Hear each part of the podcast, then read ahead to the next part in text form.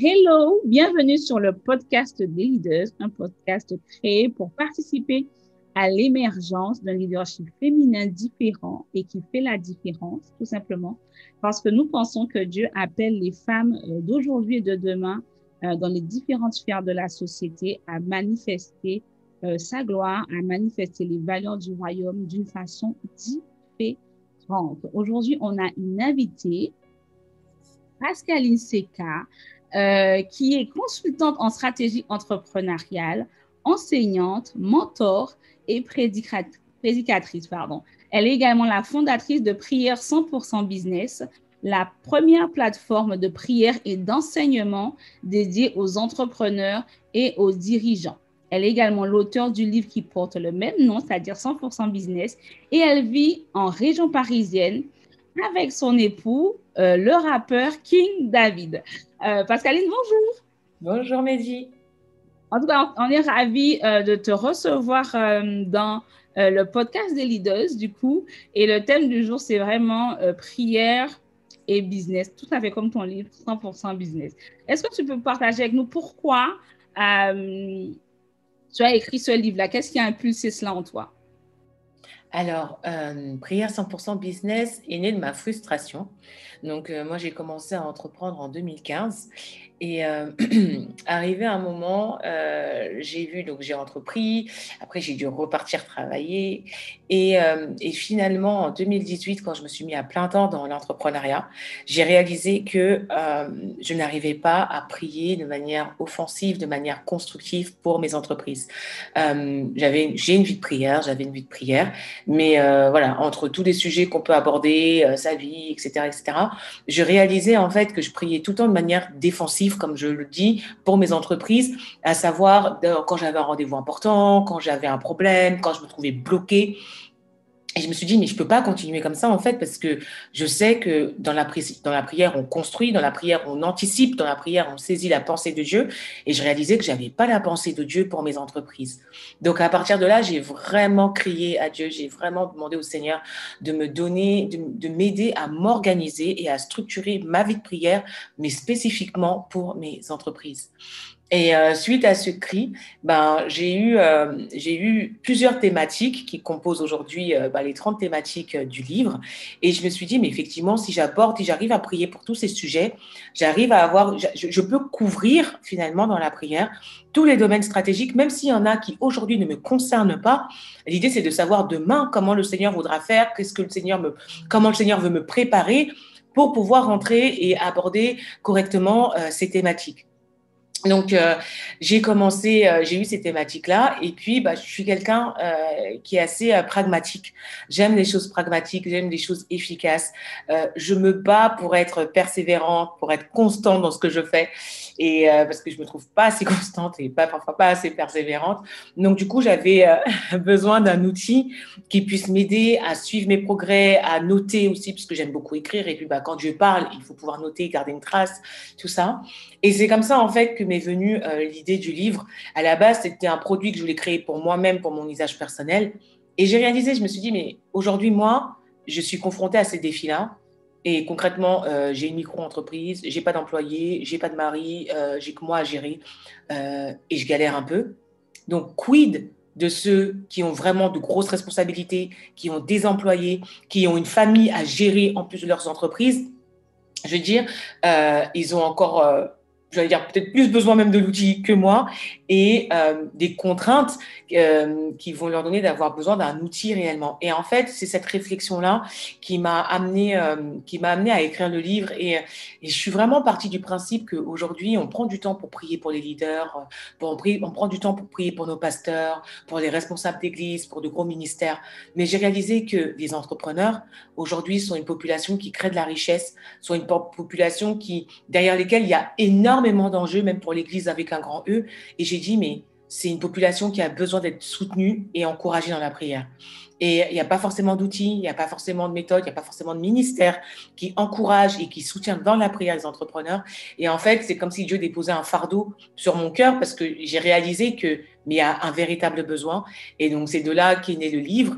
Mais au-delà du livre, en fait, le livre a été l'élément matériel d'une vision beaucoup plus large, euh, Prière 100% Business, du coup, qui a vocation non seulement d'équiper euh, les entrepreneurs et les dirigeants chrétiens avec des outils pour dynamiser leur vie de prière, mais également de pouvoir mettre à disposition toute une plateforme pour les soutenir dans la prière également. Donc voilà.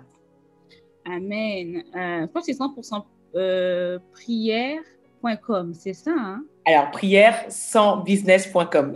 voilà, prière sans business.com, si tu veux déjà aller regarder. Tu, tu mets le, le, podcast, c'est audio, donc tu peux aller voir le, site en même temps, ça ne va pas s'arrêter sur ton téléphone en tout cas.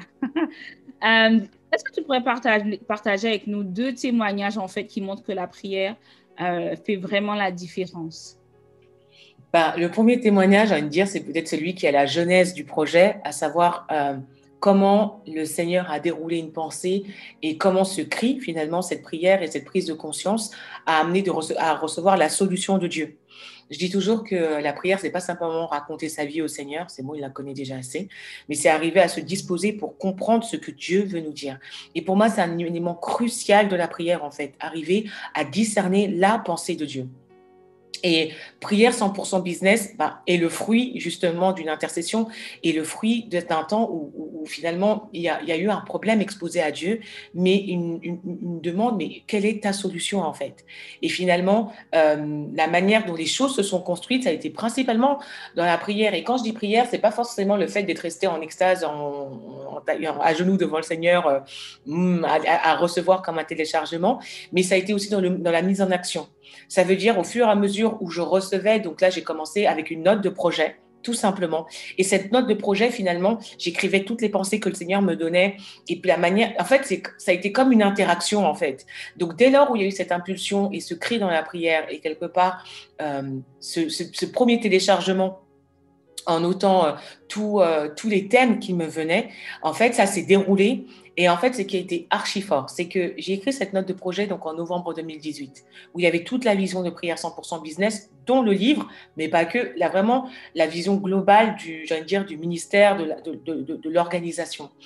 Et euh, le Seigneur me donne un rétro-planning notamment par rapport au livre cette fois-ci. Le rétro-planning, pas que d'ailleurs, avec les différents événements, etc. Et euh, j'ai écrit ça au mois de novembre et j'ai fermé. Et j'y suis jamais revenue Sauf, euh, euh, et, au mois de mars, au mois de mars, je sens une insistance. Maintenant, je sens que je dois rentrer dans, dans, l'écriture. Je n'avais pas commencé à écrire, j'avais rien fait en fait, j'avais juste ma trame. Et là, euh, à partir du 13 mars, je commence réellement à me mettre. Et j'ai la date, je me dis, mais le livre, il faut qu'il sorte le 1er mai. Le 1er mai, pourquoi? C'est la fête du travail. Et spirituellement, en fait, bon, je me cale beaucoup sur le calendrier juif pour, euh, pour avoir une notion du temps et discerner ce que j'appelle les temps de Dieu aussi. Et, euh, et, je savais que, voilà, là, on était dans le mois de Nissan, à savoir ce premier mois qui est très stratégique et qui porte une onction particulière pour les commencements. Et donc, je savais que dans la première quinzaine de Nissan, le livre devait sortir. Et le 1er mai, avec la fête du travail, il y avait une belle coïncidence. Donc, je savais dans mon esprit que c'était la date à laquelle le livre devait sortir. Donc, j'ai tout ce, toute cette pression-là qui monte, du coup, et je commence, je me dis, OK, je je, vais relever le challenge, j'ai fait mon plan, etc. Et euh, je commence donc le 13 mars à écrire. Et finalement, le fin mars, début, avril, je commence à parler du projet euh, à une sœur, euh, parce que personne n'était au courant et j'avais, la conviction et je ne voulais en parler à personne et j'avais la conviction voilà, que je ne devais pas forcément en parler. Et donc, et donc, je lui en parle et puis à un moment donné, au moment où je suis à la fin, donc je finis, j'écris le livre en un mois, le 12 avril, je finis le manuscrit. Euh, du livre. Et, euh, et euh, donc, je, prends le manuscrit. Le lendemain, j'ai une réunion du conseil. Donc, je le pose à mon pasteur. Je dis Tiens, j'écris un livre et tout, faut que tu le lises vite, etc.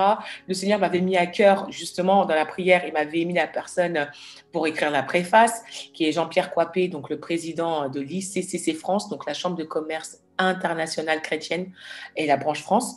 Et, euh, et, donc, je lui propose, il accepte, les délais sont archi courts. Entre-temps, euh, j'ai une sœur de mon église qui accepte de faire la relecture gratuitement. Enfin, tout se goupille euh, de manière surnaturelle et tout se fait dans les temps. Et vraiment, cette sœur, Rebecca, qui, qui est une sœur de mon assemblée, mais elle a été d'une efficacité redoutable, d'une, mais, mais, mais, même d'une d'une euh, dévotion, d'une comment dire, d'une dédication par rapport au livre qui m'a impressionné en fait. Le soir, elle rentrait du travail, vous voyez toutes ces corrections qu'elle faisait, on travaillait sur le Google Doc, etc. C'était juste extraordinaire. Donc fin novembre, le 29 avril, 30 avril, le livre est fini. Du coup, je peux envoyer et, mettre tout en place sur, euh, sur, euh, sur Amazon parce que j'ai fait un auto, euh, auto édition. Et, et, en fait, quand j'ai en mi-avril, donc quand je finis le manuscrit, j'en parle à une autre sœur. Et en fait, je reviens sur la note de projet. Et quand je regarde la note de projet, je vois le rétroplanning que j'avais carrément oublié le, temps dans lequel je me suis alignée était exactement celui dont j'avais écrit, même le moment où je commence à parler du projet. J'avais écrit, avril, je commence à parler du projet. Mais le livre sort. Et en fait, j'avais fait ce calendrier-là, et mais moi, je l'avais carrément oublié. Et j'ai été hallucinée de voir la puissance de l'écriture et comment le Seigneur avait donné les choses. Sans même moi en avoir conscience, il m'a mis finalement dans ce calendrier de sorte à ce que tout soit respecté. Et j'ai trouvé ça énorme.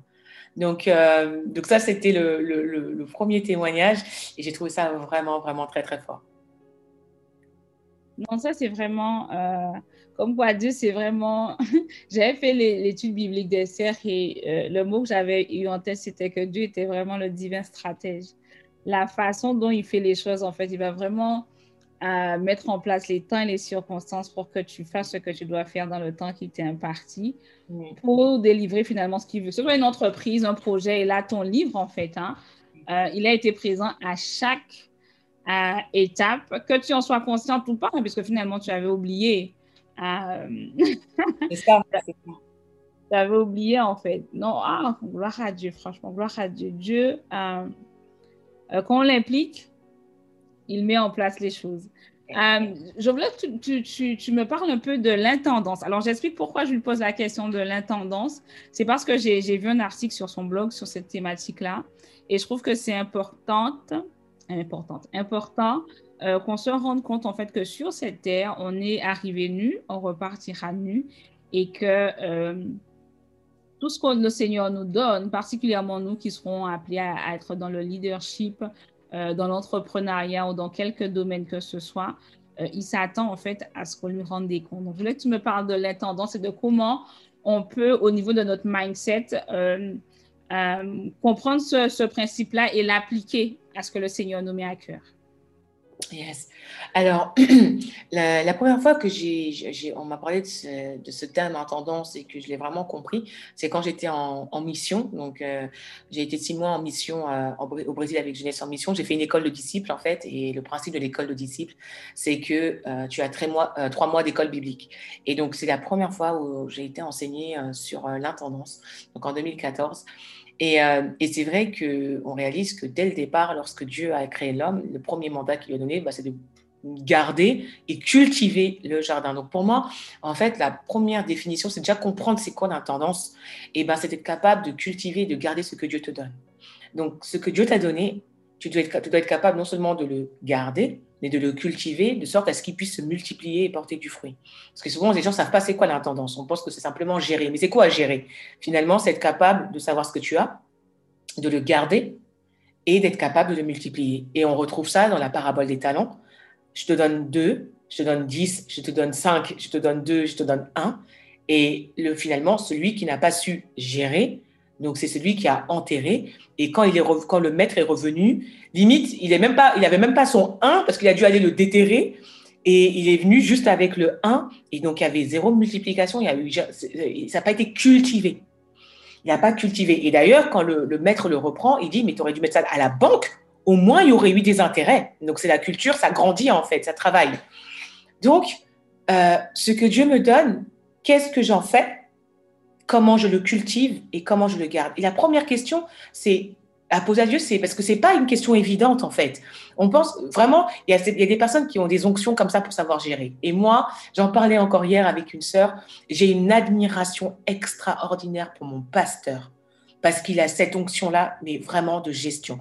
Et je pense qu'il y a vraiment une onction, un manteau que Dieu donne aussi particulièrement à certaines personnes, comme il l'a donné à Joseph pour être capable de gérer. Joseph a fait vraiment cette fonction de management, de sorte à ce que quand il est arrivé chez Potiphar, il a su gérer de sorte à ce que tout prospère. Il est arrivé en prison, pareil. on lui confie parce qu'il savait gérer les hommes, il savait gérer ce qu'on lui confiait. Qu'est-ce que tu peux gérer dans une prison? Bonne question. Qu'est-ce que les gens vont dire Mais qu'est-ce que je peux gérer dans une prison? Mais mm, mm, tellement euh, Joseph a fait cette onction, il a su le faire en prison, de sorte à ce qu'il n'est même plus un simple prisonnier, il devient gérant des gens. Donc il y a vraiment des gens qui ont ce manteau-là, mais tous à notre niveau, c'est comme un peu le don de foi et la foi. Il y a des gens qui vont avoir un don particulier pour la foi, et le Seigneur va parler du don de la foi mais on est tous appelés à avoir la foi, un niveau 1 qui est euh, donné à tout un chacun. Et le management, c'est la même chose. Dès lors où on, on descend de Adam, le mandat qu'il a reçu, on l'a reçu également, donc on est capable de gérer ce que Dieu nous donne. Maintenant, la question, et c'est pas toujours évident, il faut être capable de se poser devant le Seigneur, de dire, mais finalement, ça, tu me l'as donné. Comment je peux le gérer? Comment concrètement je dois le cultiver et le garder? Souvent, le garder, c'est simple. C'est déjà ce qu'on t'a donné, garde-le en l'état. On t'a donné une maison, qu'elle soit à minima comme tu l'as reçue. Ça, c'est le BABA. Mais maintenant, il faut garder, mais il faut cultiver. Donc, en gros, Seigneur, la maison que tu m'as donnée, comment je peux la rendre meilleure? Comment je peux en, faire un bien qui va, qui va porter du fruit, qui va bénir Et c'est pas évident. Mon mariage, comment le cultiver? Tu m'as donné un, mari, mais c'est pas une question. En fait, la réponse n'est pas évidente. Et il y, a ce, il y a cette responsabilité où finalement on doit se poser en fait pour dire mais concrètement ce que j'ai, Seigneur, quelle est ta stratégie pour le cultiver? Aujourd'hui, quand on voit la parabole des talents, on ne sait pas comment les gens ont fait pour amener 5 de plus et 2 de plus. Et j'aime trop parce que moi, je suis un côté un peu enfant. Donc, la Bible en dessin animé, moi, je me suis acheté le coffret, je regarde, je pleure, etc. Et, euh, dans la Bible en dessin animé, dans le coffret où il parle de la parabole des talents, c'est trop fort. Parce qu'en fait, ils illustrent comment euh, chacun a fait. Donc, on voit qu'il y en a un, celui qui a rapporté 5 euh, de plus, il a construit une irrigation, il a fait planter des choses, etc. Donc, on voit chacun ce qu'ils ont fait pour être capable de multiplier ça. Et du coup, c'est ça qu'il faut comprendre, c'est que concrètement, ce que Dieu t'a confié, il y a une stratégie pour le développer. Et ça va pas forcément être, tu vas pas forcément pouvoir le développer de la même manière que le frère d'à côté, en fait. Donc, comment Dieu me demande, moi, aujourd'hui, de garder et de cultiver mon mariage? Ça veut dire quoi concrètement? Parce qu'en en fait, c'est pas logique. J'insiste dessus parce qu'il y a des termes, on veut vraiment faire les choses bien, mais on pense que c'est évident, mais c'est pas évident, en fait. Concrètement, Seigneur, et moi, c'est la question que je pose au Seigneur. Aujourd'hui, mon mariage tel qu'il est, l'époux que Dieu m'a donné, c'est pas, c'est David, euh, c'est pas Gérard cultiver, la manière de cultiver David, c'est pas la même manière de cultiver Gérard. Et on le voit en agriculture. Comment tu cultives des tomates, c'est pas la même culture que les carottes, c'est pas la même culture que la pomme de terre. Donc en gros, quelle est la stratégie pour cultiver ce que Dieu m'a donné? La maison que Dieu m'a donnée, euh, l'époux, le, mariage que Dieu m'a donné, comment, concrètement, Seigneur, comment je dois m'y prendre pour le cultiver? Quelle est ta, Quelles sont les clés pour cultiver correctement ce mariage. Et si je décide de cultiver mon mariage comme Bernadette cultive le sien, je risque de faire un fiasco parce que c'est pas la, c'est pas le même produit. Donc je pense que déjà pour être capable de bien gérer ce que Dieu nous donne, ça commence avec ces questions. Moi, ce sont mes questions préférées. Comment et pourquoi? Comment et pourquoi? Comment et pourquoi? Parce que je pense que c'est là qu'on touche vraiment le cœur des choses et qu'on fait les choses correctement. Donc, euh, c'est ouais, déjà la première chose c'est ça. Donc, comprendre que tout ce que tout ce qu'on a ne nous appartient pas et que concrètement, tout ce que Dieu t'a donné, tu es, censé ben, en, faire quelque chose pour le multiplier, en porter du fruit. Aujourd'hui, euh, voilà, avant de me donner cette maison-là que j'avais avec mon, époux, j'avais mon appartement dans lequel j'étais très bien, où j'ai vécu trois, euh, 9 ans. Et j'ai demandé au Seigneur, euh, j'ai dit au Seigneur quand il m'a donné cet appartement, euh, déjà il m'a donné vraiment ce que mon cœur désirait. Et je lui ai dit, mais c'est ta maison, c'est ta maison, j'en ferai. Euh, c'est ta maison en fait, donc euh, voilà, Seigneur, conduis toutes choses. Ça, j'ai envie de dire, c'est pas une prière de meuf consacrée. Tous les chrétiens, oui, Seigneur, ça c'est pour toi, je fais ça pour toi. On fait tous ce genre de choses. Ça, c'est notre jargon. Voilà, ma sœur, si tu m'écoutes, tu l'as dit. Oui, Seigneur, voilà, ce travail, c'est pour te glorifier. Ce malin, c'est pour te glorifier. Oui, cet appartement te rendra gloire. Donc ça, on le dit tous. Maintenant, concrètement, c'est quoi? Quand le Seigneur euh, me donne cet appartement, donc déjà, moi, je suis, assez maniaque. Donc, la, propreté, l'état de la maison, euh, en soi, est un témoignage. Et c'est ma manière de garder, de garder. Donc, si on donne une maison maintenant, c'est fouillis, tu as des culottes partout, des chaussettes, voilà, etc. et tout. Est-ce que tu gardes Si quand quelqu'un rentre à l'entreprise chez toi, tu es obligé de tout, tout, ranger en 30 secondes, tout chronomètre, tout sous un, pour dire que voilà, c'est qu'il y a un problème. Est-ce que c'est bien gardé? Pas forcément. La deuxième chose, c'est euh, ensuite, voilà, Seigneur, ça, ça t'appartient. Et euh, il est arrivé un moment, il y a eu une sœur euh, qui, qui, a eu des, choses dans sa vie, etc. Et, et, qui cherchait un appartement et puis tout capotait et tout, elle avait sa fille. Et puis à un moment donné, elle fait, écoute, moi, j'ai pas de choix, je vais devoir venir chez toi. Et quand elle me dit ça, je me dis, et, tout. et puis au début, tu as ton confort. Moi, je suis du genre un peu euh, euh, solitaire en plus. J'aime avoir mon espace. Et puis, c'était un deux pièces, donc bon, 43 mètres carrés, mais quand même un deux pièces. Donc, euh, une chambre, un salon. Tu dis, mais passer de 1 à 3 comme ça, c'est quelque chose. Et puis, tu sais, ta chair, elle lutte. Tu me dis, mais non, et tout. Et deux choses me sont revenues. J'ai fait, ouais, déjà, ma chair, elle lutte. Pourquoi? Parce que c'est juste pour une question de confort. Mais l'alliance dans laquelle on vit est que Jésus a payé, a, scellé au prix de son sang, c'est une alliance sacrificielle. Il ne s'agit pas que de toi. Il ne s'agit pas que de ton confort. Ça, c'est la première chose. Et la deuxième chose, j'ai dit, mais Seigneur, c'est ta maison, en fait. C'est pas la mienne. C'est ta maison. Et du coup, j'ai su que j'ai ça m'a convaincu et que voilà, c'était la bonne chose à faire. Donc, euh, ma sœur et sa, sœur et sa fille sont venues à la maison. Pour moi, c'est ma grande sœur aujourd'hui. Elles sont venues et on habitait ensemble trois ans. Et le Seigneur m'a donné d'aménager la chambre pour que la petite puisse avoir son lit, son bureau pour travailler, etc. Donc tout un, remaniement. Et on a vécu trois ans ensemble. Et durant ces trois ans, bah, il y a eu un équilibre. Euh, elle-même, elle, avait de quoi mieux peut-être réagencer sa vie, gérer sa vie, etc. Donc finalement, la maison, comment elle a été cultivée, ça a été ça, en fait. Pas simplement être un bien où moi, j'ai mon petit confort, où je suis bien, etc. Mais le fait de pouvoir accueillir, le fait de pouvoir former des personnes à certaines choses, etc. La maison a cultivé. Elle, qui n'était pas forcément dans l'ordre, dans le rangement, dans des choses, elle a appris pour sa propre maison après. Donc finalement, la, maison s'est transformée en centre de formation, en fait. Elle s'est transformée en, en centre de formation. Et là, effectivement, devant Dieu, quand j'ai rendu, jusqu'au dernier jour où j'ai rendu l'appartement, la veille, je suis avec euh, mon mari, on avait tout mis des choses sur Give, etc., etc. La femme, une femme qui vient, qui était venue la veille, qui nous raconte une histoire un peu particulière, elle revient le lendemain. Et mon mari m'a dit, mais t'as prié pour elle et tout. J'ai dit, mais non, c'est l'air tellement lourd, t'as dit, mais j'ai j'ai peur de prier toute seule pour elle, quoi. Et donc là, il rentre après d'un retour et on prie ensemble pour la dame. On rentre dans un temps de, le Seigneur, parole de connaissance, parole.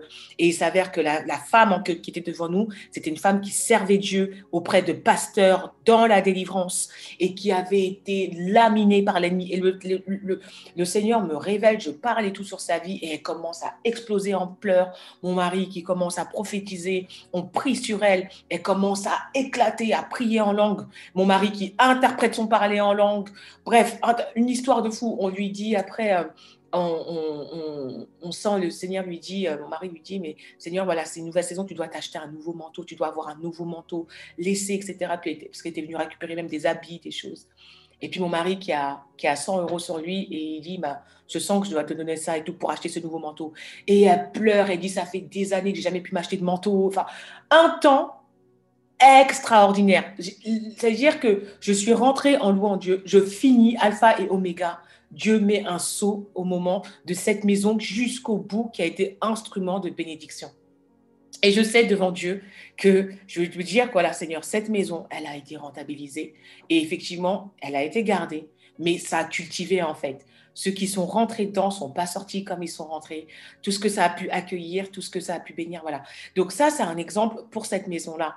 Mais tout ce que Dieu nous donne, généralement, on va, beaucoup attacher l'intendance à l'argent, le fait de savoir gérer l'argent. C'est super important. Mais en fait, c'est pas tant d'avoir un compte avec des milliers d'euros. C'est déjà les euros que tu as, qu'est-ce que tu en fais en fait? Comment cet argent travaille? Qu'est-ce qu'il finance? Où est-ce qu'il produit? Et finalement, quelle est la stratégie même que Dieu veut te donner avec ton argent?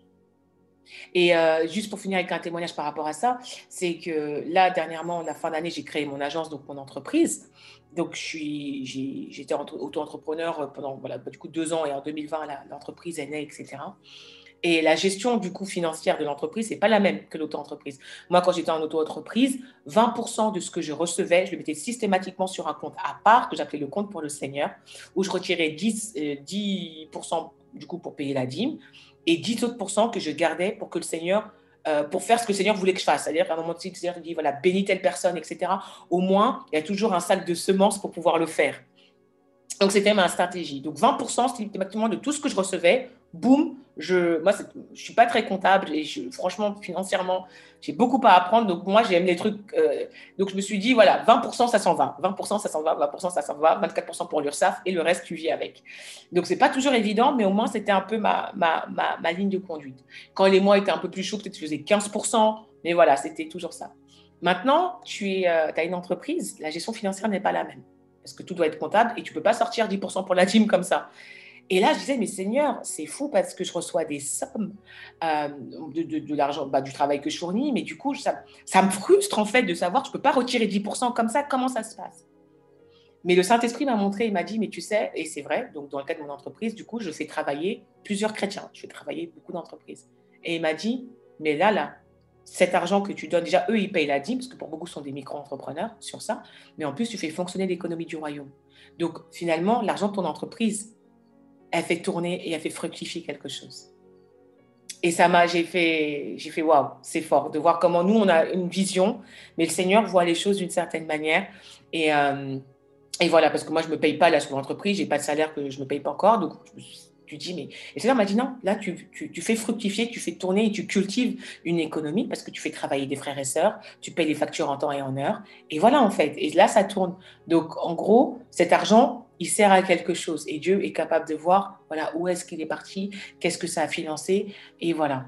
Donc, euh, donc l'intendance, ouais, c'est tout un sujet, mais c'est simplement de prendre conscience que qu'est-ce que j'ai, euh, ben, je suis censé le garder et le cultiver, et du coup demander au Seigneur, mais comment concrètement cette chose-là, la cultiver? Mes habits, comment les cultiver, comment les fructifier? Amen, un sujet hyper euh, intéressant. Wow, en tout cas, j'espère que vous avez compris. Elle a parlé de sa maison, elle a parlé des finances, ça peut être également les talents, euh, tu dessines bien, tu chantes bien, etc. C'est vraiment tous les domaines de notre vie. Mais vu qu'elle a abordé le sujet en parlant de son mari, je vais, partager, je vais lui demander de partager avec vous comment elle s'est mariée parce que ça peut encourager quelqu'un euh, qui est en mode Seigneur, tu m'as oublié ou euh, dans cette pandémie, est-ce que les choses sont encore possibles? ou alors qui travaille pour Dieu euh, qui, qui est dans le domaine que le Seigneur lui a demandé, mais c'est un domaine très prenant. Et elle n'a même pas le temps, euh, dans son emploi du temps, de dire qu'il y a du temps pour rencontrer quelqu'un. Euh, donc, du coup, je, je demande à Pascaline de partager son témoignage par rapport à son mariage. Aïe. Alors là, c'est un peu extraordinaire. Alors déjà, je veux dire, quand j'ai lancé Prière 100% Business et qu'à un moment donné, euh, je, priais ben, pour euh, recevoir comment le Seigneur voulait fonctionner. Le Seigneur me donne une vision sur la manière dont il veut développer euh, les choses. et puis, ça me semble tellement énorme. À un moment donné, je lui dis, mais Seigneur, à quel moment je me marie? Et puis, j'ai l'impression que là, avec tout ce que tu me demandes, c'est plutôt, je suis censée être une aide. J'ai l'impression que c'est le gars qui va être mon aide. Parce que là, je... je... Et et, du coup, je demande au Seigneur, j'ai fait, OK, mais maintenant, explique-moi concrètement, avec ma vie sentimentale, comment tout ça est censé s'agencer. Et j'ai trop aimé comment le Saint-Esprit m'a répondu. Parce qu'il m'a dit, Pascaline, aujourd'hui, plus tu... En fait, en gros, il me, faisait, prendre conscience, si tu fais tout ce que je te demande là, si tu rentres dans ça, euh, il me dit, toi, cette sphère-là, tu, du coup, là, tu vas développer dans tout ce qui touche à la prière, euh, mais également aux affaires. Et il te dit, mais entre nous, prière, business, est-ce que tu ne seras pas dans la même posture pour rencontrer le genre d'homme par qui tu voudrais être, vu Est-ce que tu ne seras pas dans le meilleur élément pour être vu de J'ai fait, mais oui mais en fait, et, ce que le Seigneur me faisait prendre conscience, c'est que quand tu fais ce pourquoi tu es, ce que tu es censé faire, tu es dans la meilleure posture et la meilleure position pour être reconnu par celui qui doit te reconnaître. Et ce qui a été très intéressant, c'est que le Seigneur m'a montré après coup que à chaque fois que j'ai connecté avec mon mari, que je l'ai vu avant qu'il soit mon mari, et eh ben c'était dans, des moments où j'étais en ministère, pleinement établi dans, dans, ce qu'il me demandait de faire, en fait, dans le lieu où je devais être. Et d'ailleurs, quand mon mari s'est manifesté, pour moi, il m'a dit, mais je me rends compte que le Seigneur m'a fait voir chaque fois une facette de toi qui me convainquait en fait. J'ai vu la businesswoman, là au salon Impact de conférence. Après, euh, j'ai vu euh, l'adoratrice, la, danseuse prophétique, là dans tel truc. Donc, chaque fois que j'étais en plein dans mon mouvement et dans, le, dans, dans, dans, j'allais dire dans mon métron, là où je devais être et dans faire ce que je devais faire, et ben du coup, j'étais remarquable. Et il m'a remarqué à ces moments-là. Et, euh, et, donc, du coup, comment ça s'est fait? Bon, alors là, c'est une. Euh, faut la version peut-être un peu courte ou accélérée, mais, euh, mais Dieu est puissant. en janvier 2020, quand je, je rentre de Côte d'Ivoire, donc j'étais partie en Côte d'Ivoire pendant deux semaines, et quand je rentre début janvier, 2020, le Seigneur, le Saint-Esprit me dit que je dois jeûner 40 jours pour mon mariage. Donc, le 8 janvier, je rentre dans un, dans un jeûne de 40 jours pour mon mariage. Et, euh, le Seigneur me, simplement me parle avec euh, Matthieu, euh, Matthieu 11, on ne met pas du vin nouveau dans, dans, de vieilles outres. Donc le but de ce jeûne-là, c'était pas genre d'attirer le mari, de, c'était simplement moi de renouveler mon outre comme pour être une, une outre capable d'accueillir le mariage. Donc, c'était vraiment un jeûne de préparation. Donc, j'étais pas, je jeûnais pas dans la perspective de dire, ouais, je vais rencontrer quelqu'un, etc. Quand j'ai commencé. Et puis quand je commence un jeûne, je commence le jeûne, et puis comme j'aime bien le faire, bah, j'aime que le Seigneur me parle sur les temps. Donc souvent, je prends mon calendrier, je vois le calendrier, je, prends le calendrier hébreu pour voir notamment les, les trois grandes fêtes bibliques qui marquent vraiment des temps où elles sont et pour discerner un peu. Et là, je vois donc Pessah, donc voilà, et puis je vois que Shavuot, donc la fête de la Pentecôte, tombe le samedi 30 mai. Et le samedi 30 mai, c'est le jour de mon anniversaire. Et toute ma vie, enfin toute ma vie, en tout cas sur les dix dernières années, j'ai toujours rêvé, voulu, avoir la bague de fiançailles le jour de mon anniversaire. C'était un truc entre moi et Dieu. Et là, quand je vois le 30 mai, Shavuot, la Pentecôte qui est la fête de la moisson, je comprends que le Saint-Esprit est en train de me dire que cette année, tu moissonnes.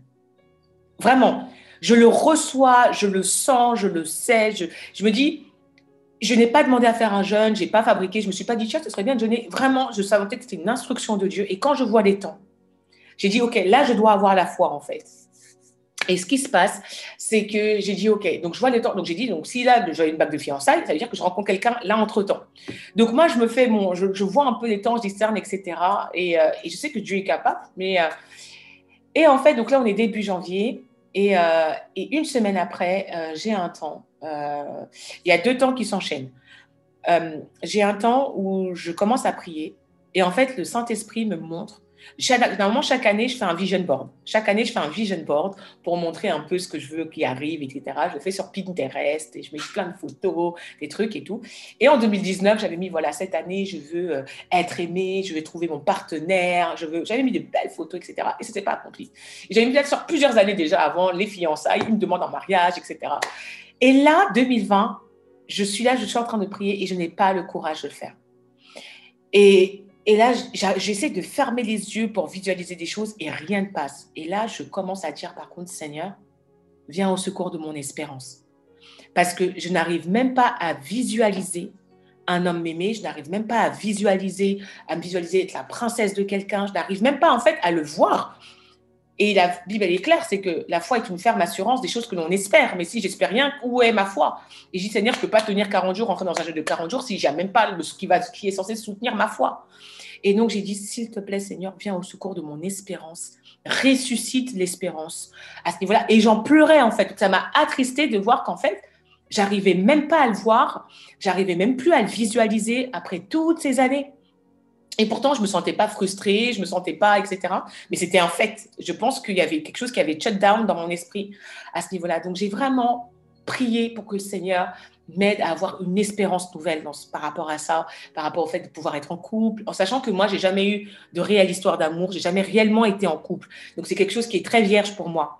Donc, du coup, il y avait même, avait même pas d'histoire où je pouvais me, me, raccrocher, des choses comme ça. J'avais vraiment rien.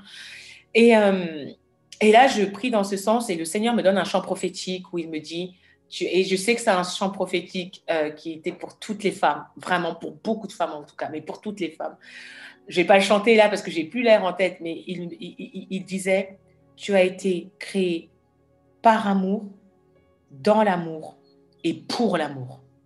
Tu as été créé dans l'amour, bah, par amour, tu as été créé dans l'amour et tu as été créé pour l'amour. Et il me faisait répéter ça, répéter ça, répéter ça. Et je le répétais, je le répétais. Donc j'ai passé mon temps comme ça. Et puis voilà. Et le lendemain, euh, avec ma famille, on a une réunion euh, de prière euh, mensuelle. Et j'étais un peu découragée et tout, mais je savais que je devais y aller parce que voilà, par rapport à, à, ce que je porte et spirituellement ce que je représente, c'était important, je ne pouvais pas désister, même si j'étais totalement déprimée un peu. Et quand j'y vais, on passe un temps et il y a un frère, en fait, j'ai mon cousin qui, est prophète et qui est en Côte d'Ivoire. Et là, il avait invité un apôtre avec qui il marche. Et on prie, il, donne un, enseignement biblique très fort qui me, qui me revigore. Et ensuite, il commence à prophétiser. Il me dit Pascaline, tu vas rencontrer quelqu'un, mais il faudra nous le dire parce que cette relation va être attaquée. Et il sort ça comme ça. Et il faut savoir que moi, je ne suis pas quelqu'un sur qui on prophétise comme ça. Ce n'est pas ma culture de recevoir des paroles, de recevoir. Euh. Et là, quand il me dit ça, et quand je sais que c'est vraiment Dieu qui parle, parce que quand Dieu m'a parlé des temps, et quand j'ai vu, j'ai dit Ah, mais ça veut dire que oui, là, j'ai rencontré quelqu'un, mais jusqu'à temps, il ne faudra pas que je parle de cette relation. Et moi, je m'étais dit ça. Donc, quand il me dit ça, ça me fait vraiment écho à quelque chose que j'avais écrit et statué, que je ne me parlerai pas de ça. Et donc, du coup, il me, il, me dit ça. Et là, je me dis que Dieu confirme. Et en fait, ce qui se passe, c'est que le dimanche qui on était vendredi soir, le dimanche qui suit, je suis à l'église et on, a, on avait invité euh, Virginie Enfa dans notre assemblée. Et mon pasteur m'avait demandé de, présider le, culte, les deux cultes. Et donc là, je suis là, je fais l'annonce. Et du coup, je vois celui qui est aujourd'hui mon mari euh, rentrer dans l'église. Mais ce qu'il faut savoir, c'est que un an et demi avant ce temps-là, moi, je l'avais vu à un événement de danse prophétique. Et quand je l'ai vu arriver, j'ai vraiment bloqué parce qu'il me faisait penser, il m'a fait penser dans son facette et tout à un homme avec qui je pensais que j'allais me marier. Et, puis bon, je le trouve très beau, mon mari. et donc, j'ai bloqué en fait. Et là, en fait, c'était au moment où tout s'écroulait dans ma vie, financièrement, enfin bref, toute une histoire, c'est un autre témoignage. Et là, je suis dépassée en fait. Et Dieu me dit, mais est-ce que tu crois que je ne peux pas te donner un homme comme ça? Donc là, on est en juillet 2018. Donc, en janvier 2019, il rentre, David rentre dans mon église. Et quand il rentre, je rigole parce que je me dis, mais effectivement, Seigneur, oui, tu aurais voulu, euh, tu aurais pu. Mais moi, je t'ai passé à autre chose. Déjà, je n'étais même pas forcément arrêté sur lui. Mais, euh, mais voilà. Et c'est vrai que euh, en 2019, on a été amené à se voir, à se croiser à plusieurs événements comme ça. Et là, il rentre et tout, euh, dans l'église et tout. Et euh, on commence à parler à la fin du culte, parce que du coup, on se connaissait un peu, enfin, du coup, de vue, mais très rapidement, très succinctement. On commence à échanger rapidement ensemble, etc. Et puis ensuite, euh, il me. le dimanche d'après, lui, du coup, moi, j'étais venu au premier culte, puis il vient au deuxième, il m'envoie un message Ouais, on est venu à l'église de Colombe, on t'a pas vu, ah, etc., etc. Je suis ah bah écoute, puis on échange rapidement, puis voilà. Et euh, le mardi qui suit, en fait, il y avait un événement de danse prophétique auquel j'aurais dû aller, mais où je ne suis pas allée parce que je pensais que j'avais une réunion du conseil. Finalement, il n'y avait pas de réunion du conseil. Et, euh, le lendemain, il m'envoie un message. Il fait bah, écoute, euh, on t'a pas vu à la, Creative Worship, tu nous as manqué, tu voilà. Est-ce que je pourrais t'appeler prochainement et tout? J'aimerais vraiment échanger avec toi, peut-être qu'on prie ensemble, en tout cas. Je suis OK, bah, pas de souci. Et moi, j'étais vraiment là où avant, j'aurais vu des signes, j'aurais vu des trucs. Elle, Seigneur m'a délivré de toutes ces choses et j'étais vraiment en retrait, en retrait. Et je voyais comme un frère. Et, euh, et du coup, euh, il, me dit ça. Et puis, on s'appelle. Et c'était la première fois que je, je parlais réellement avec lui et on parle et tout, et puis on s'entend super bien, et puis c'est un artiste, etc. Beaucoup de points communs, et puis je me retrouve à beaucoup l'encourager. Et j'avais fait deux songes sur lui, dont un où je l'encourageais, justement. Et d'ailleurs, euh, euh, à, un événement de danse prophétique où il était, j'avais prophétisé sur lui. Et je lui avais dit, Dieu te restaure en tant qu'homme, Dieu te rétablit dans ta fonction d'homme, d'époux, de père, et il va faire de toi un modèle pour cette génération en tant qu'homme. Donc j'ai vraiment prophétisé. Et là, euh, il me dit voilà qu'il a commencé un travail chez Doctolib, etc. Et je l'encourage. J'étais tellement heureuse. Et vraiment, je l'encourage et tout. Et je lui dis mais cette année, c'est ta saison d'être de manhood, c'est ta saison d'homme. Et vraiment, j'ai, et je lui dis c'est quand ton anniversaire? Il me dit ouais, le 24 mai. J'ai dit mais au nom de Jésus, tes 30 ans, tu les fêtes dans ton appartement. Tu, euh, Et vraiment, je prophétisais sur lui, je l'encourageais. Et puis il me disait oui, bah, je sens que tu es dans ton couloir quand tu fais ça. Et puis vraiment un super échange. Euh, il me rappelle le lendemain et pareil, on discute, on, parle, etc. Et, beaucoup, beaucoup d'affinités. Et je me retrouve à beaucoup l'encourager. Je sens que ce que je lui dis, il le prend, etc. Nickel. Enfin, moi, je parle beaucoup. Donc, quand j'arrive à parler une heure avec quelqu'un, je fais OK. Déjà, c'est Très bien. Et là, euh, le samedi, euh, à un moment donné, je lis un article et l'article me fait penser à lui par rapport à la musique, etc. J'ai l'impression. Et là, je m'arrête, je dis, mais Seigneur, qui est David et c'est quoi son ministère? Question je pose. Et là, boum, le Seigneur me parle sur lui, il me montre ce qu'il a appelé à faire, il me parle, il me parle, il me donne la stratégie, le protocole, les temps, etc., comment il va rentrer dans tout. Et en fait, je comprends que dans tout ce que le Seigneur l'appelle à faire, il y a beaucoup de choses que le Seigneur m'avait données. Mais moi, le Seigneur m'avait dit qu'il y a plein de projets que tu portes, mais ce n'est pas toi qui vas les faire. Donc, je comprenais pourquoi on connectait. Je me suis dit, OK, ce projet-là, c'est lui, en fait. Ah, ce projet-là, c'est lui. Donc, certainement, je devrais l'aider là, je devrais l'aider là. Donc, vraiment, je voyais d'un point de vue ministériel, vraiment, les choses qu'il portait, ce que le Seigneur attendait de lui. Et là où j'allais pouvoir être utile, là, j'allais pouvoir, j'allais pouvoir l'aider, etc. Donc, euh, j'ai vraiment vu. Et à un moment donné, le Seigneur me dit, mais il ne pourra rentrer dans toutes ces choses qu'avec une femme comme toi. Mais quand le Seigneur me dit ça, moi, je me dis oui, euh, je comprends effectivement une femme avec mon genre d'onction, avec le genre de talent et de donc, donc j'ai pas, je me suis pas vue moi, mais j'ai vu le genre de femme que je pouvais représenter. Et le lendemain, on se voit à l'église et tout, et puis il dit ouais, tu fais quoi, etc. Il était avec son ami. Euh, bah, nous, on voulait passer du temps avec toi. Je fais ah bon, bon du coup, je les invite à la maison. Je les invite à la maison. Donc là, on est le 2 février 2020. Et euh, on commence à partager, échanger nos témoignages, manger, etc. Et puis à un moment donné, avec son pote, je entends parler de ministère, ministère, ministère et tout. Et je dis, mais c'est quoi justement ce truc de ministère? Et là, avec beaucoup d'humilité, de prudence et de pudeur, il m'explique un peu ce que le Seigneur l'appelle à faire. Et tout ce qu'il me dit, le Seigneur me l'avait dit la veille. Mais le Seigneur m'avait donné beaucoup plus. Et je ne pensais pas que j'allais devoir lui partager ce que le Seigneur m'avait dit, mais je sentais que je devais le faire. Je lui dis, bah écoute, euh, j'ai partagé, le Seigneur, hier, je me parlais sur toi, et voilà euh, ce que, euh, ce que j'ai écrit. Donc, je lui donne tout, et il dit, mais jamais personne n'a prophétisé comme ça sur moi, jamais. Il me fait, mais ça. Et puis il me dit, mais ta place dans tout ça, elle est où? Et quand j'entends la question, je crois bien comprendre la question, mais je joue un peu la bébête. Je dis, mais moi, je pourrais t'aider pour le marketing, euh, pour un truc, ça, j'ai déjà travaillé sur ça, donc je pourrais t'aider. J'étais. Euh, et il y a son pote aussi qui a une forte fonction prophétique, il dit, ah, moi, j'entends, j'entends que ta place, elle est à ses côtés. Et là, je les vois rigoler et tout. Je dis, mais c'est quoi ce traquenard? Bref, je laisse ça de côté, je passe sous, etc. Et puis euh, là, on commence à, voilà, échanger. Puis à un moment donné, bon, je, je, suis conductrice de louange, donc j'ai un piano, j'ai une guitare, je joue de la musique un peu. Et là, je prends ma guitare et on commence à avoir un temps de louange tous les deux et tout. Et là, on commence à louer. Et moi, quand je loue avec toi aussi, je prie avec toi, je sais qui tu es. Enfin, moi, c'est très. Et là, on commence à. Voilà et tout. Et je sens. Et puis, je vois, il me regarde, il sourit et tout. Et puis, je suis un peu mal à l'aise. Je me dis, mais qu'est-ce qui se passe en fait? Je sens qu'il se passe quelque chose, mais je ne comprends pas ce qui se passe.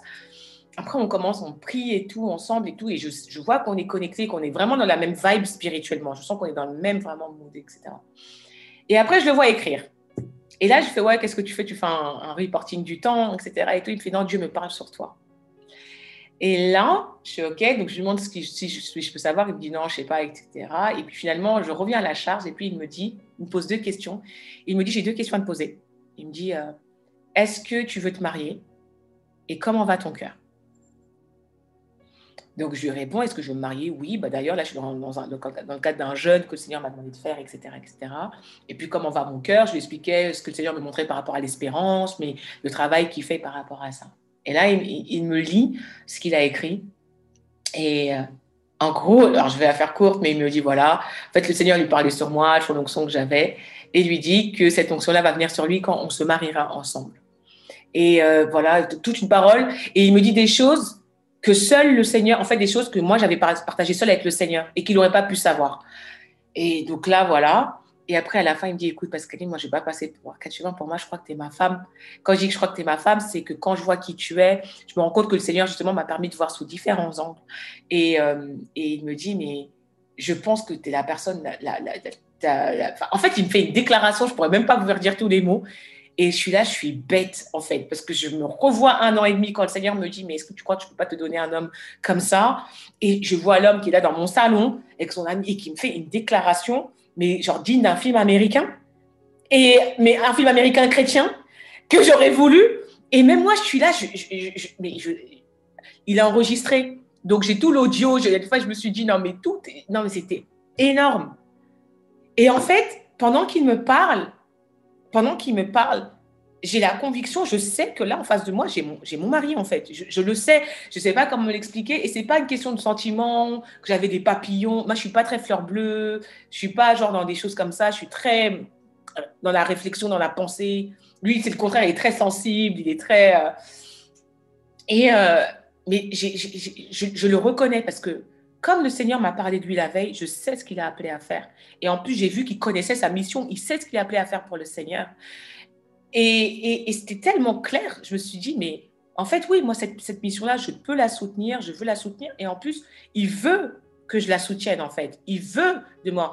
Et je m'étais toujours dit avant, quand j'étais célibataire, j'ai beaucoup fantasmé, euh, cru qu'un tel était mon mari, euh, vu des signes, euh, ah, vraiment, si on va dans le fond du témoignage, vraiment. Quand le Seigneur m'a sorti de tout ça, il y a une chose qui m'a fait comprendre. Il m'a dit, écoute-moi bien, le, seul critère auquel tu pourras reconnaître un homme mariable, mariable, pas fréquentable, il m'a donné, mais mariable, c'est Éphésiens 5, versets 26 à 28. Un homme qui t'aimera au point de se sacrifier pour toi. Un homme qui t'aime pas, un homme qui te montre rien, un homme qui, il n'est pas mariable, le considère même pas comme mariable en fait pas dans tes fantasmes, c'est pas prophétiquement demain, je pense qu'il pourra. Non, non, non, non, non. L'homme que tu pourras considérer comme mariable, c'est celui qui t'aimera comme tout. Et donc euh, là, je vois le, frère qui me fait une déclaration, qui me choisit, qui se positionne pour moi, qui me. Et puis, je sais pas comment. Et c'était pas genre par dépit, ah bah il y en a enfin un qui me prend. C'est pas ça en fait. C'est je voyais tout l'alignement, les choses qui marchent. Et c'était. Et là, on prie, on finit par prier après tout ça. Et et, je sais que, voilà, là, le mari est là. Une semaine après, il me demande en mariage. Mon pasteur, quand je lui parle, alors parce que mon pasteur, je suis dans son bureau avec des histoires très rencontresques, il faut savoir. Donc euh, là, quand j'arrive, je me dis, Seigneur, je ne vais pas faire la même erreur. Si, si mes autorités ne valident pas, enfin ne sentent pas quelque chose, voilà. Et en fait, le Seigneur avait parlé à mon pasteur déjà à l'église, le, dimanche, euh, le dimanche qui précédait, le, Dieu avait dit à mon pasteur, regarde David, regarde. Et donc mon pasteur le regarde, et quand il le regarde, il nous voit tous les deux, parce que j'étais en train de ministrer par la danse, et il nous voit, et il sait qu'il va y avoir, il voit, il voit un binôme, le Seigneur lui montre un binôme spirituel, première chose. Et à un moment donné, David fait un geste quand il danse et tout, et puis il tend son bras vers moi. Et quand il fait ça, le Seigneur lui dit, mais il y aura aussi une relation de cœur. Donc, quand j'arrive devant mon pasteur et que je raconte toute l'histoire un peu plus en me disant, purée, qu'est-ce qu'il va penser encore? Qu'est-ce qu'il va me dire, Seigneur Jésus? Et qu'il me dit, mais. Et, il sourit et puis il m'explique ce que, le Seigneur lui a montré. On sent que les choses se font et c'est assez surnaturel parce que vraiment j'ai vécu une accélération divine. Toute ma vie, euh, depuis que j'ai 18 ans, euh, je veux me marier, je veux des trucs comme ça, etc. Je suis mariée à 36 ans. Mais le Seigneur, en fait, euh, il a fait de moi une fiancée en, un, en une semaine. Enfin, en deux semaines, il m'a casé. En une semaine, il m'a fait de moi une fiancée. Et on s'est mariés, justement. Normalement, la date du mariage, du coup, on a fait la dot le 24 mai. Et le 30 mai était le jour du mariage. Et à cause du confinement, etc., euh, ils ont décalé la date d'une semaine. Donc, je me suis mariée le 6 juin. Voilà. Euh, on a eu notre appart le 22 mai. J'avais prophétisé. Et l'appartement, on l'a eu le 22 mai. Donc, le 24 mai, le jour de, de ses 30 ans, il y avait l'appartement qui était déjà là. Euh, le Seigneur a tout goupillé d'une manière extraordinaire. Euh, nos parents, donc sur le mois de février, euh, on a vu les différentes familles, nos parents, sa famille, ma famille, tous sont validés, tous sont approuvés. Mon père qui n'est pas chrétien, son père qui n'est pas chrétien non plus, mais vraiment, il y a eu une acceptation de la relation qui, a été faite et dans, le temps a été très court, mais Dieu a permis de vraiment de respecter un ordre, de ne pas faire les choses en bazar. Et c'est ce qui nous a préservés aussi, je pense. Et, euh, et ouais, le confinement est tombé, tout ça. Bah, nous, on n'avait plus la main. Donc, on s'est dit, bah, Seigneur, si c'est vraiment de toi, là, il n'y a que toi qui peux faire qu'on se marie. Effectivement, dans les temps, on sentait que c'était vraiment le temps. Et Dieu a honoré le temps. Et ce décalage, décalage d'une semaine, il était extraordinaire parce que, euh, en fait, ce qu'on avait prévu de faire à la base, c'était donc la dot, de, de faire le la mairie et la célébration, on avait déjà prévu de la faire ultérieurement. Donc ça, c'était plus les temps et les cours, etc., on s'est dit la célébration, on la fera plus tard. Et en fait, euh, ce que le Seigneur a permis, euh, du coup, le confinement euh, et la mairie et tout, donc là, on était, on était prêts à se marier en huis clos parce que c'était 10 personnes. Et ce décalage d'une semaine à deux jours du mariage, trois jours, ben, mercredi pour samedi, la mairie nous appelle respectivement et me laisse un message en disant bah écoutez euh, la mairie de Colombe la mairie de Colombe est assez grande donc vous pourrez venir à 30 et en fait moi ma, plus, mon plus gros stress c'était ce, côté limité de me dire mais quand même euh, mon frère m'avait fait des remâches ça me pesait enfin c'était dur quand même de se dire que et j'avais pris j'avais dit mais Seigneur franchement si vous pouvez être au moins 30 15 et 15 c'est parfait et ils me disent 30 et le Seigneur vraiment a béni. Et c'était vraiment. Donc après, on a fait un Zoom wedding. On a tout retransmis sur Zoom pour ceux qui ne pouvaient pas être là, etc. On a quand même fait des faire-part. Et Dieu a permis que tout se fasse de manière vraiment euh, puissante. Mon, mon pasteur, du coup, l'église n'est pas. Euh, la mairie n'est pas très loin de mon église. Et donc, euh, mon pasteur nous attendait. Donc, on a une bénédiction huit clos. Hein. Enfin, pas du coup, on était dans la trentaine, mais vraiment d'une. Et c'était fort, il n'y avait pas de louange, il n'y avait pas d'instrument ni rien on était là, le pasteur nous a bénis. Euh, et après, j'ai un oncle qui entonne euh, Je suis dans. Et tout le monde commence à chanter. Il y a une onction qui tombe. Ma mère qui commence à pleurer. Ma tante qui commence à pleurer. Mon frère qui commence à pleurer. Tout le monde commence. Une joie et une émotion qui était là. Donc, vraiment, le Seigneur était présent. Le Seigneur était présent. Et euh, la manière dont il a conduit toutes choses, malgré le temps, malgré les circonstances, malgré le confinement, malgré le Covid, etc., bah, vraiment, Dieu s'est glorifié. Il a permis que je me marie comme ça en l'espace de quatre mois. Quoi. Wow! En tout cas, j'espère que tu as été encouragée euh, par ce témoignage. Je pense que c'est le Seigneur qui a conduit, hein, parce que je pense qu'il y a beaucoup de filles qui se posent la question ou qui se posent des questions. Peut-être même tu, tu te dis que non, tu ne te sens pas spécialement dans le leadership ou quoi. Ah, peut-être ce témoignage a été pour toi. Hein? Il t'a créé pour l'amour. Dans l'amour, par l'amour, pour l'amour. Euh, on change de sujet, du coup. J'aimerais que tu, ça va être le dernier sujet parce que sinon on va être là encore pour longtemps, mais que tu nous parles quand même euh, de la part du combat spirituel en fait dans l'entrepreneuriat ou le leadership. Et toi, qu'est-ce que tu définis comme combat spirituel? Comment tu le définis? Wow. Alors, euh, en fait, oui, bah, de, toute façon, plus tu vas te rapprocher de ce que Dieu veut pour toi et plus tu vas être juste par rapport au, territoire, tu vas te rapprocher, être, t'épanouir, te déployer dans le territoire que tu donnes, bien évidemment, les oppositions vont être de plus en plus fortes. Ça peut être de différentes natures. Euh, euh, l'ennemi pourra essayer de tabler sur des blessures que tu as pour essayer de voilà et pourra jouer avec l'environnement extérieur, les relations, euh, l'oppression, la persécution. Vraiment, ça peut les galères financières, ça peut prendre tellement de formes. Euh, mais la chose en fait, c'est que quand tu es dans un combat qui, qui que, Dieu également soutient et fait, en fait, euh, la Bible est claire, Dieu a dit qu'il ne mettra jamais sur nous plus qu'on ne peut supporter. Et, et du coup, là, en fait, il y en a qui parfois qui ont tendance à vouloir fuir. Il faut pas fuir, en fait. Il faut pas fuir. Un soldat, il va jamais oh, se cocher sous. Non, il faut pas fuir. Par contre, il faut avoir une stratégie. On va pas à la guerre, euh, la fleur au fusil comme ça, etc. Donc, la première chose, c'est d'être capable d'identifier la zone de combat, où elle se situe, euh, sur quoi l'ennemi appuie systématiquement, de pouvoir identifier des cycles, parfois des choses qui reviennent tout le temps. Ça peut être des indicateurs pour pouvoir euh, voir finalement l'ennemi qui se présente devant nous aussi systématiquement. Euh, le Goliath qui est là, le Goliath, il, intimidait. Finalement, il faisait rien, il faisait que brailler et tout le monde avait peur. Il faisait que, il a juste intimidé les gens. Donc parfois, c'est beaucoup d'intimidation aussi qui joue sur tes craintes, qui joue sur tes peurs, sur ton expérience, peut-être un truc que tu as vécu auparavant, etc. Une fois que tu arrives à identifier là, c'est quelque part ce Goliath ou, ou ennemis qui sont sur ta route, c'est maintenant de dire voilà, Seigneur, c'est quoi la stratégie? Pour telle chose, si c'est dans tes finances, Seigneur, c'est quoi la stratégie? Si c'est au niveau de tes relations, c'est quoi la stratégie? Quel est le problème? Parfois, aussi, je tiens à le préciser, il n'y a pas forcément de combat de problème, c'est ton caractère qui va pas. Donc là, il faut chercher à changer, il faut chercher à guérir, il faut changer, euh, parce que ça aussi, parfois on voit le diable, parfois c'est pas le diable, c'est simplement ta chair qui est inconfortable là, qui, qui, que le Seigneur est en train de presser pour justement plus te purifier, plus te sanctifier. Donc, il faut arriver à faire la part des choses. Parce que tout ce qui est inconfortable n'est pas toujours Satan. Tout ce qui est inconfortable n'est pas toujours Satan. Donc déjà à discerner, est-ce que c'est ma chair qui me titille? Est-ce que c'est dans mon ego? C'est dans mon truc où là je suis, je suis, je suis euh, confrontée? Ou est-ce que véritablement, c'est l'ennemi qui, me, combat là, sur ce, domaine-là? Donc ça, c'est la première distinction à faire. Une fois que tu arrives à identifier maintenant l'ennemi qui te combat, si tu es véritablement dans une zone de combat, là, eh ben, c'est de savoir quelle est la stratégie de guerre. Et Dieu n'a jamais combattu de la même manière. Toutes les guerres qu'a fait Israël, ça n'a jamais été la même stratégie qui a été opérée. Et les stratégies de Dieu, parfois, elles sont très loufoques. Bon, mettez-moi les tambourins, les louangeurs devant. Voilà. Jéricho, bon, les gars, vous tournez cette fois, après vous criez au septième, boum, et ça tombe.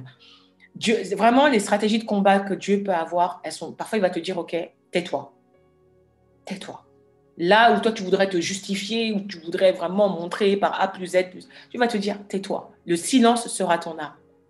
Parfois, il va te dire, OK, là, par contre, tu le loues. Là, par contre, euh, tu jeûnes et prière. On a beaucoup tendance à prendre le jeûne et la prière comme les armes fatidiques, boum, euh, voilà, recette magique. Là, j'ai un problème, c'est jeûne et prière, jeûne et prière, jeûne et prière, jeûne et prière.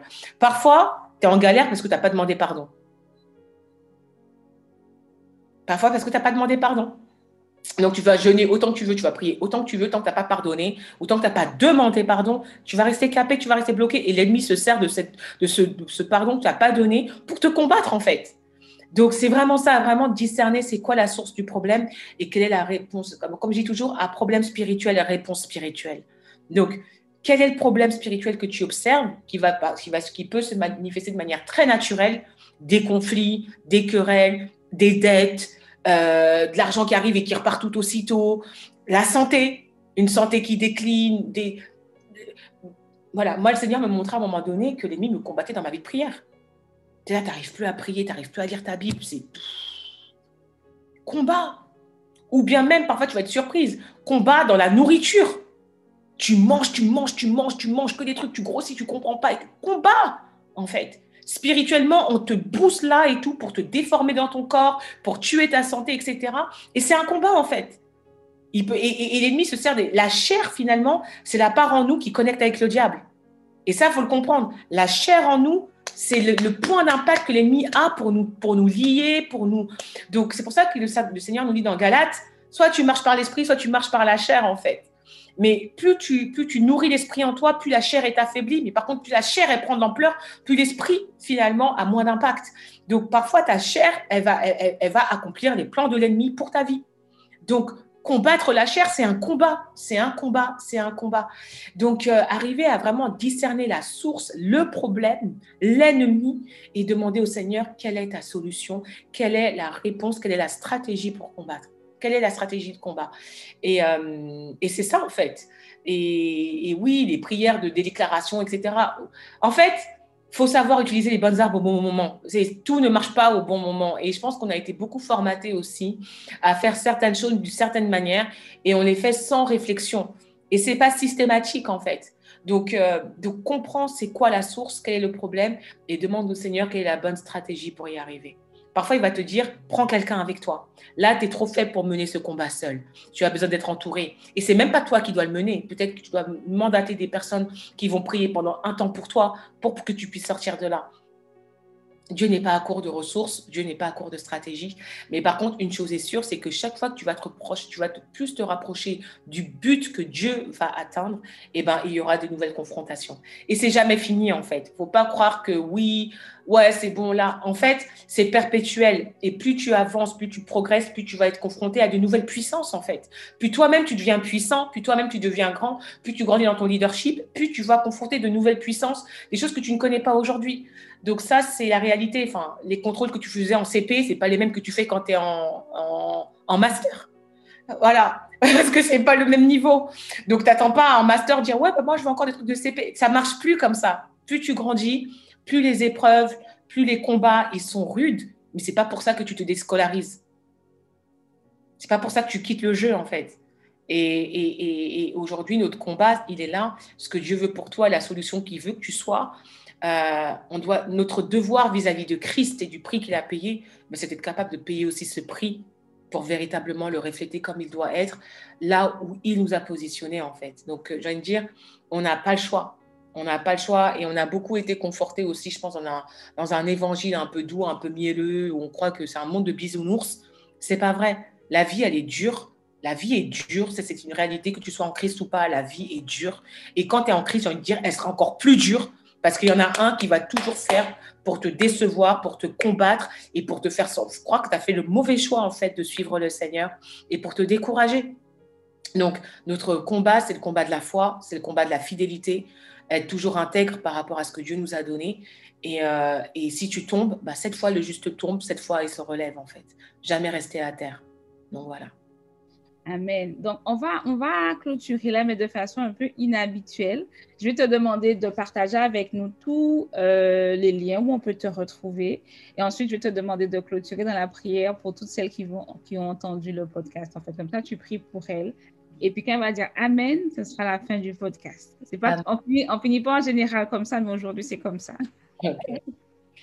Euh, alors, notre actualité prière 100% business, donc il y a le, il y a le, le site. Euh, on est également présent sur Instagram euh, et actif sur Instagram, également sur Twitter et Facebook. alors, nous avons un club, il y a le club Prière 100% Business, donc, qui est un club, bah, bah, voilà, plusieurs adhérents. Donc, tous les, enfin, tous les lundis matins, on se retrouve pour prier pour nos affaires à 6 heures Mhm. Euh, il y a des enseignements, des masterclass, euh, des temps également où les membres travaillent sur leurs projets, motivés. Enfin, c'est un temps de coaching et de motivation autour des projets, etc. Euh, sinon, il y a le livre Prière 100% Business qui est disponible également en version brochée ou en version e-book PDF euh, à, télécharger sur le site. Euh, à la fin, une fois par mois, je fais des business training ou des masterclass. Donc, les business training, c'est comme des workshops et des formations sur des des, choses très techniques liées à l'entrepreneuriat. Donc, euh, on en a eu un en janvier sur le business model. Là, on va en avoir un euh, en mars sur euh, les finances, normalement. Et puis, une fois sur deux aussi, il va y avoir des masterclass. Les masterclass, c'est plus des enseignements, mais qui vraiment sont focus sur le business et la foi. Et là, le 26 février. Donc, il y a la première masterclass de l'année avec pour thème profil d'entrepreneur et onction. Donc, être capable de définir son profil spirituel d'entrepreneur, euh, l'onction associée, les spécificités finalement, et toutes les clés qui permettent ben, de, de, bien fonctionner et de se déployer en tant qu'entrepreneur en comprenant son profil d'entrepreneur et l'onction qui est associée. Donc, ça, c'est le 26 février. Donc, il euh, faut voir sur le site. Et sinon, on fait régulièrement des semaines de prière et la prochaine aura lieu en mars. Elle n'est pas encore, euh, l'événement n'est pas encore créé sur le site, mais voilà, en, en, mars, il y aura cette semaine de prière où le thème est de prendre possession de nos territoires. Donc, pendant cinq jours, de 6h à 6h45, on se retrouve en ligne et on prie. Et euh, c'est cool, il y a des personnes qui se connectent du monde entier et, euh, dans la francophonie et c'est des temps archi puissants. Vraiment, le Seigneur fait des, témoignages extraordinaires, c'est semaine après semaine de ce que le Seigneur fait et c'est vraiment encourageant. Donc euh, voilà, le but c'est vraiment de nous encourager à prier pour nos affaires. Voilà. Amen. Donc je te laisse terminer dans la prière et pour celles qui, sont à, qui ont l'habitude du podcast, on se retrouve après dans 15 jours. Voilà, je te laisse la parole, Pascal. Amen. Ma Père éternel, je te remercie. Je te remercie pour toutes les sœurs qui ont écouté euh, ce, podcast, peut-être des frères aussi, mais en tout cas pour toutes les sœurs. Et euh, je crois que tu parles tantôt d'une manière et tantôt d'une autre. Seigneur, ta voix prophétique s'exprime de tellement de manières. Je crois que tu as confirmé des choses. Je crois que tu as donné des clés. Je crois que tu as encouragé. Je crois que tu as édifié et que tu as exhorté.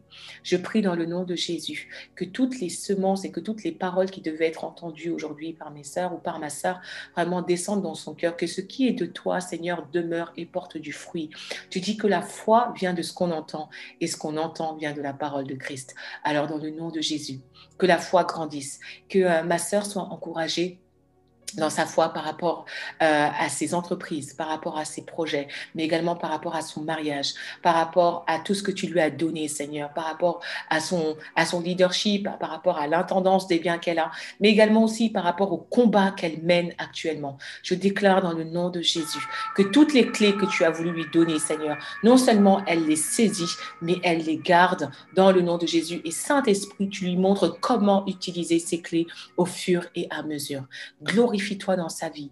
Encourage-la encore. Que ce qu'elle a entendu là, Seigneur, que tu le répètes de la bouche d'autres personnes, au travers d'autres enseignements, etc. Et que finalement, ce soit une, une, fille, une servante et une sœur grandie, édifiée, encore plus euh, guérie dans tout ce qu'elle est, Seigneur, qui se lève pour prendre possession du territoire que tu lui as donné et qui te glorifie pleinement, Seigneur.